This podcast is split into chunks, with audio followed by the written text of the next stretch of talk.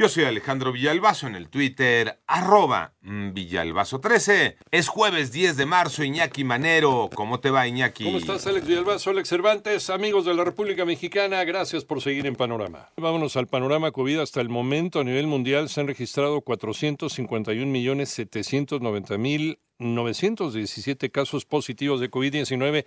Es el gran concentrado que hace la Universidad Johns Hopkins con cifras que llegan de todo el mundo mientras que la cifra de muertos por esta enfermedad llega ya a los 6.023.941 personas lamentablemente fallecidas. Y en tanto, Alicia Bárcena, la secretaria ejecutiva de la Comisión Económica para América Latina y el Caribe, la CEPAL, advierte que el conflicto entre Ucrania y Rusia ahora se sumó a la inquietud generada por la pandemia de COVID-19. Y las cifras de la pandemia las tiene Moni Barrera. Con la notificación de 8.165 casos nuevos en las últimas 24 horas, México alcanzó 5.583.773 casos confirmados de COVID y 244 muertes en las últimas 24 horas para un total de 320.410 fallecimientos. La Secretaría de Salud informó a través del boletín técnico que a nivel nacional la red hospitalaria registra reducción de 92% en la ocupación con relación al punto más alto de la segunda ola epidémica en enero de 2021 en la semana epidemiológica que se analiza disminuyó en 41% el número de contagios estimados. En los últimos 14 días, 24.455 personas reportaron signos y síntomas de COVID-19. En 889 Noticias, Mónica Barrera.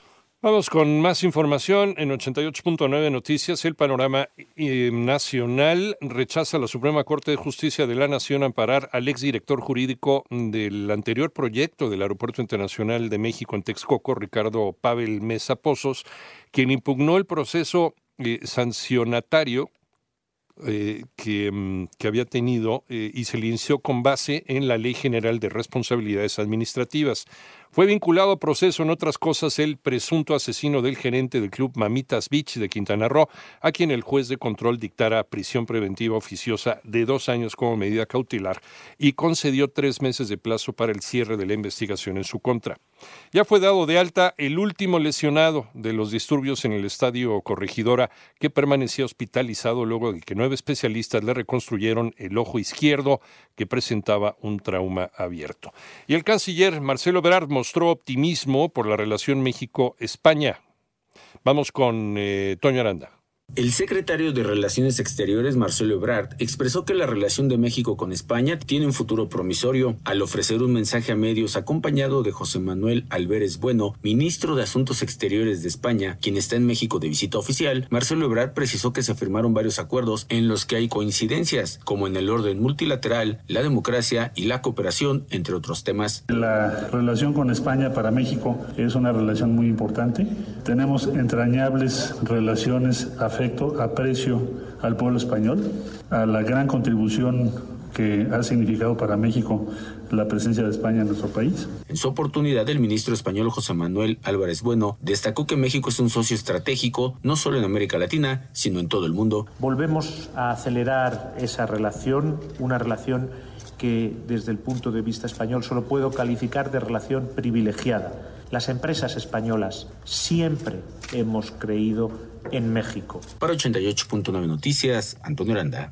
Panorama internacional, la Cámara de Representantes de los Estados Unidos aprobó un plan de 14 mil millones de dólares de ayuda para Ucrania y se espera que el Senado también apruebe un paquete con el que se buscará garantizar el suministro de energía eléctrica proteger contra ciberataques y enviar más armamento, así como brindar apoyo para los refugiados.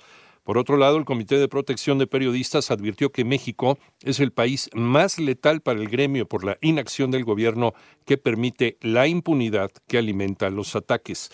Y en Corea del Sur fue elegido como presidente el candidato de la oposición surcoreana Yoon Suk Yeol, quien derrotó al candidato del partido oficialista Lee Jae-myung.